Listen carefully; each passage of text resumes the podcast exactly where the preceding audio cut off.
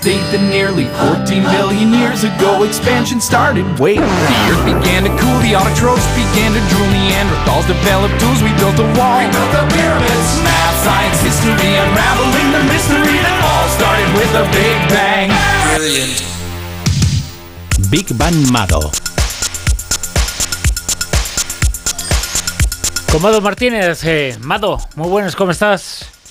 Buenas noches, muy bien, Bien, muy bien. Un poquito bien. más culona, pero, pero bien. Bienvenida para la temporada nueva. Ahora lo vamos a contar eh, Gracias. qué quieres decir con esta expresión. También vamos a contar eh, qué quieres eh, o qué podemos decir sobre esa expresión que alguna ha oído alguna vez de rico, rico, rico. Pues eso rico es eh, la comida del futuro, la que ha comido Mado Martínez, que nos lo va a contar ahora y que tiene que ver con las hormigas culonas. Es decir, la comida del futuro es o pueden ser los insectos.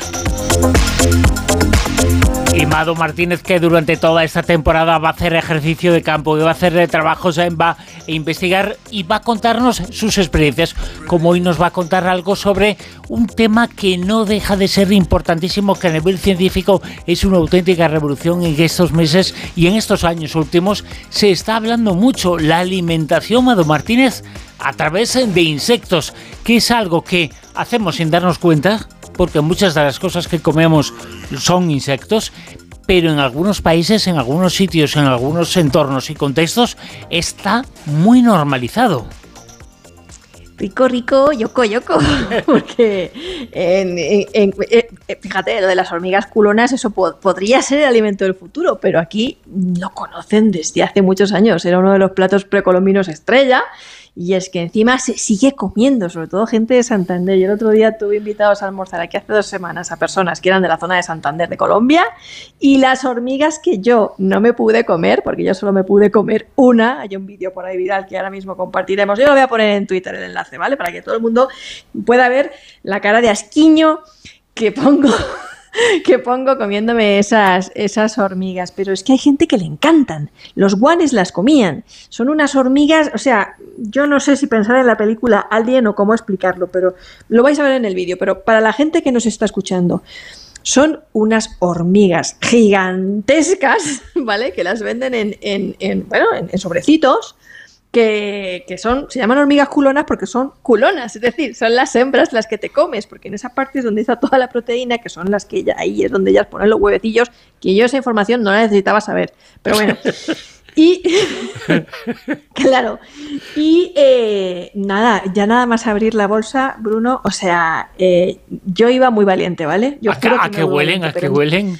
Es que tienen un, olor súper intenso, o sea, huele, sí, es un olor súper intenso y el sabor también. Eso, luego eso. imagínate, Yo voy al sabor, al sabor. Ese, ese, porque claro, una cosa es morderlo, pero cuando ya lo tienes en la boca y te queda ese regusto te y- queda y- el y- regusto encima. y la textura, la textura también. A ver cómo es. es una textura como metálica con sabor a maní. Y da igual cuántas veces te laves la boca, porque me cepillé los dientes así como compulsivamente durante todo el día, no te quitas el sabor, ¿eh? O sea, además de las, de las paticas, las, las antenas, las alicas que llevan. eh, para mí fue un choque cultural, yo tengo que admitirlo. Esto, como antropóloga, eh, choque cultural es la palabra que lo define entre gastronomías. Oye, los antropólogos lo tienen que hacer eso, delicia, ¿eh? experimentar lo que en algunos pueblos hay que, Claro. que llamamos de tradición, es eh, cultura, es normal. Comer insectos es normal en esos pueblos, en esos lugares. Claro, donde fueres a lo que vieres, observación Claro. participante. Eh, Santander eh, son una delicia. En mayo, cuando salen de los nidillos, primero salen los machos, luego salen las hembras, están ahí esperando para, para recogerlas, luego las fritan un poquito ahí, las cocinan y las, las comen y hacen una salsa picante también que dicen que es una delicia. Yo ya digo, mm, como otras cosas que a lo mejor a otras personas les parecen caracoles, por ejemplo, ¿no? Pero, pero para mí fue de verdad. eh, mira, el vídeo, mis caras eh, hablan por, por, por sí solas, ¿no? Pero, eh, Pero, Amado, es que de sí. verdad. Si, si se supone que hay un dicho que dice que somos los que lo que comemos, si te comes hormigas culonas, ¿qué, qué efecto secundario da? Se supone que tienes que tener más culo, pero de momento sigo con el mismo culillo envirriado. O sea que más culo no me ha salido. Pero bueno, sí que somos lo que comemos. Este tema, eh, fuera de la anécdota, sí que somos lo que comemos y nos sentimos eh, a raíz de lo que comemos. O sea, dime, dime lo que comes y te diré cómo te sientes. No, pero no deja de ser, no deja de ser un acto cultural, muy cultural la comida, porque has citado tú.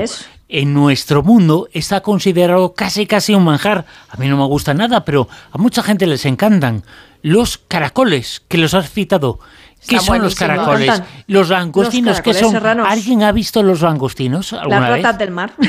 Claro. ¿Se llaman? Claro. Las cucarachas del mar. Claro, y, los vemos, los vemos y nos parecen bonitos. ¿Y los percebes? Bueno, y los percebes ya no te quiero contar, claro. Sí, sí. Bueno, eh, o el pulpo, me acuerdo, el que, que es un manjar también.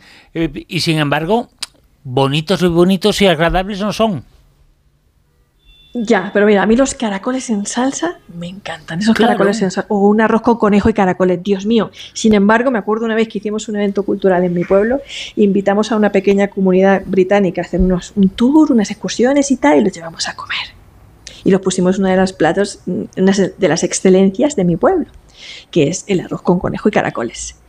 Y te puedo decir que esos ingleses, esos británicos, cuando vieron el conejo, no nos miraron muy bien. Sí, pues ellos el pastel, el pastel de riñones la marinera, ¿eh?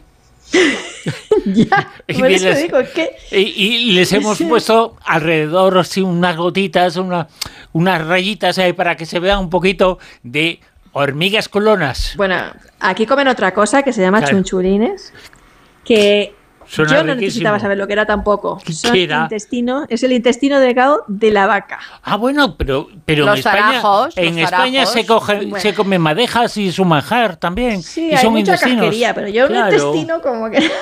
no sé, no sé, no sé, no, no, no, no, Pero bueno, ahí está el vídeo para que la gente no diga que es lo que lo más extremo que ha comido en su vida. Yo ahora cuando vaya al Amazonas, que tenía un viaje que tuve que, que cancelar por, por trabajo, voy a comer mojojoy, que es un gusano gigantesco que se come en el, Amazonas y ahí es el plato estrella.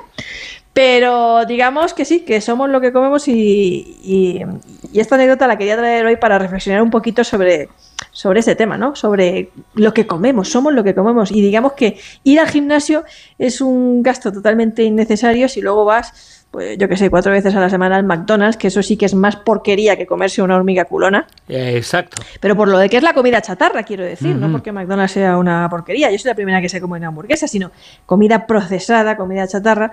Seguramente la hormiga culona es más sana y tenga más proteína. Y yo que sé, o no perdonar la cervecita o el 60% de tu dieta es comida procesada. y es que comer tiene un impacto mayor de lo que pensamos. La dieta está relacionadísima, muy relacionada con un 30% de los casos de cáncer. Los, expertos no, no, paran de advertir que la mala alimentación influye más, mucho más a la hora de desarrollar un cáncer que los factores genéticos y el trío de estilo de vida, alimentación y entorno tiene muchísimo peso, no solo en cómo vamos a llegar a viejos, sino en cómo nos sentimos. Y volvemos a lo mismo, que comer no es alimentarse. O sea, nuestro organismo no necesita ingerir azúcar, pero la Coca-Cola lleva un montón de azúcar. Los alimentos procesados llevan azúcares y edulcorantes añadidos. Te puede dar ansiedad. Sí, si ya sufres de ansiedad te va a dar más, pero como tienes ansiedad te va a apetecer comer dulce, grasas saturadas, comida chatarra. Resultado, pues más ansiedad y más depresión, que es una pescadilla que se muerde la cola. Pero vamos, que levante la mano quien se declare amante del café. ¿Alguien en, en la sala? Yo, Sí, vamos, yo tampoco tengo un, abuso de estos de obsesión de café, pero sí. A ver lo que nos dicen en, Twitter. ¿Por qué os gusta el café? ¿Cómo os hace sentir? Espabila. ¿O qué pasa si no tomáis café? A mí no me, no me, pasa absolutamente nada en el sentido de que no tiene un efecto directo, pero eh, es muy, muy cultural, muy de hábito el hecho de tener una taza en la mano, cerca de la mano, poder cogerla, poder recurrir a ella. No es por su sabor que me guste, que me gusta, pero no es precisamente eso, es la costumbre, el hábito. Y yo creo que eso es la comida y la alimentación en muchas ocasiones, costumbres y hábitos. No significa que sean buenos alimenticiamente, alimenticiamente hablando, sino que son costumbres y hábitos. Eh, incomprensibles cuando paramos a pensar dos veces en ello. Y me da miedo preguntarte por qué nos decías lo del café, ¿eh? bueno, yo ahora mismo tengo en la mano una taza de té. Yo me tiro todo el día con, con té y café. Café intento beber menos y combinarlo más con el té, pero a mí me salva porque yo tengo narcolepsia y la medicación de la narcolepsia, que es modafinilo, que es una molécula alterada de la cafeína, biotecnología, me sienta bastante mal, pero el café y el té me sientan muy bien y me ayudan a sentirme ligera y a no sentir ese cansancio y ese sueño. Pero bueno, vosotros sabéis que Colombia es el reino del café. El anuncio ese que decía, Juan Valdés, el café de los muy colombianos, ¿no? El café de los muy, de los muy cafeteros. Eso. Bueno, eso. Pues en España, cuando quedas a tomar café, normalmente es a las 4. Bueno, no lo sé, en Madrid, pero en Alicante es como a las 4. O así, por ahí, por ahí. Entonces, yo me acuerdo que un rolo, bueno, un bogotano, me dijo un día de, de quedar a tomar café al día siguiente. Y yo, y yo pensando, ah, pues, ¿a qué hora será la hora del café en Colombia? ¿Será a las 4, como en España? ¿Será? ¿No será? Y por no quedar como una hueva, le pregunté a otra persona. Y yo le pregunto a un señor y digo, oiga, eh, señor, ¿cuál es la hora del café aquí en Colombia? Y se me queda mirando así como si yo fuera de otro planeta. Y me dice, ¿todo el día?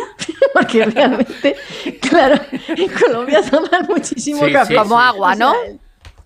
Pero como agua, el tinto que, que llaman aquí, además que es exquisito porque es poco tostado, suave, muy balanceado, se toma sin azúcar, puedes tirarte todo el día tomando café, que es lo que hacen los colombianos. Y esta semana, precisamente esta semana, Pero lo toman sin nada, ¿verdad? Perdona, Amado, lo toman sin, nada. Sin bueno, leche, sin le azúcar.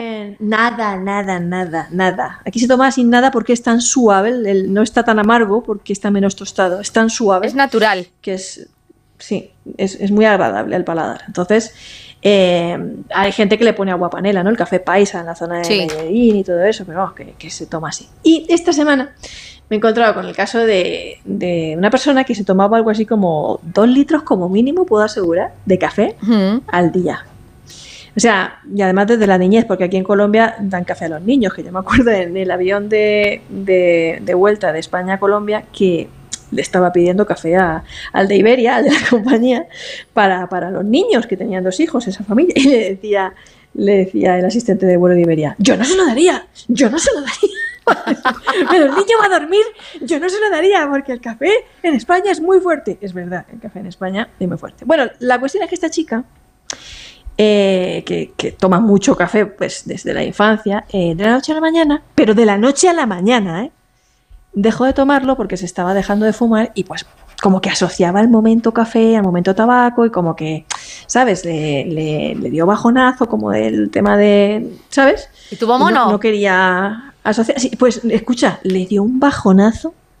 Lloraba, no salía de la cama, estaba súper triste, tenía jaque, pero una depresión, pero una depresión y una angustia y una ira que se rompía la camiseta y todo, y no sabíamos qué le pasaba. O sea, porque claro, dejar de fumar mm, no da depresión. Al contrario, la información que tenemos hasta ahora es que tú dejas de fumar y las personas que abandonan el hábito se encuentran Mejor. mejor de ánimo, ¿no? Hasta que le hice un café, que no se lo quería tomar, ¿eh? porque estaba tan hecha polvo y tan deprimida que no le apetecía ni tomar café, o sea, no le apetecía ni comer, no le apetecía nada. Y le dije, no, pero tómatelo. Y te juro que era una persona, para que os hagáis una idea, que se levantaba todas las mañanas con la ilusión de tomarse un café y se acostaba por las noches pensando, ay, qué bien que ya va a ser mañana para tomar un café. ¿eh?". O sea, ese era el café que tomaba y el amor que le tenía al, al café. Y de repente se lo había dejado, como digo. Bueno, pues nada, chico, eh, la obliga a tomarse el café a regañadientes y se le pasó al instante. Pero al instante siguió tomando café después de ese otro y ya no volvió a encontrarse más. O sea, volvió a ser ella. Claro, o volvió sea a ser ella, que además era una chica súper alegre. o sea que tenía, tenía por las venas entre sangre y cafeína para que le circulara al organismo y se mantuviese en condiciones. Un Pues día que es sí. que el café y el té, sobre todo el verde, es antidepresivo. Claro, es el- que el café- un, día tenemos que hablar, Vado, de la cantidad de estudios científicos que existen, y existen muchos, que nos habla de los parabienes demostrados eh, del café. Patarroyo, por ejemplo, científico colombiano, hablando de Colombia, ha investigado mucho este asunto y hay muchos estudios o muchos trabajos científicos que nos demuestran la validez, evidentemente, en unas cantidades razonables. Evidentemente, evidentemente, pero como prácticamente todo. Eh, te tomas 15 eh, kilos eh, de brócoli y sales de brócoli, estas narices, tomas un poquito de brócoli, bueno, puede ser bueno, pero 15 kilos igual es malo. Pues sale por las orejas. Sale, ese es lo mismo que con el café, pero el café... Yo creo que hicimos una sección una vez sobre los beneficios de la cafeína, que estaba recomendado hasta para el Alzheimer, como protector mm, cognitivo, y además ha salido hace poco un, un metaanálisis de estos masivos, un estudio de estos bestiales de 300 y pico mil personas y tal, que viene a confirmar que el café es un gran protector contra la depresión, reduce el riesgo de depresión, reduce la inflamación cerebral, al final la depresión es una inflamación cerebral, estimula, aumenta los niveles de dopamina, de serotonina. Claro. Pero café del bueno, ¿eh? Que nos pongan ya de denominación de origen. café de buena, pero bueno, que ahora no se ponga nadie a pincharse en vena, que es lo que ha dicho Bruno. Hombre, claro. café muy fuerte, ¿eh? Café y café, como cualquier alimento y como cualquier cosa, bueno, no son alimentos claro, café, pero como si lo fuera. Eh, claro, hay café para irte de vareta y café para disfrutar como un varito, ¿no? Ya está. ¿Así? ¿Ah, y una soprano. Mado Martínez. Bienvenida a este nuevo año, a este nuevo curso, el 2023 que está finalizando, que va a finalizar prontito. 2023 en 2024 en La Rosa de los Vientos, un año más. Encantadísimos estamos de estar contigo. Me encanta estar con vosotros. Chiquitines, si nos envías algo, hormigas culonas no, ¿vale? Que eso lo dejamos para ti, para que sea café. Que, sea, café, café, este natural, el bueno así. Del chocolate colombiano, Del suavecito. ok, ok.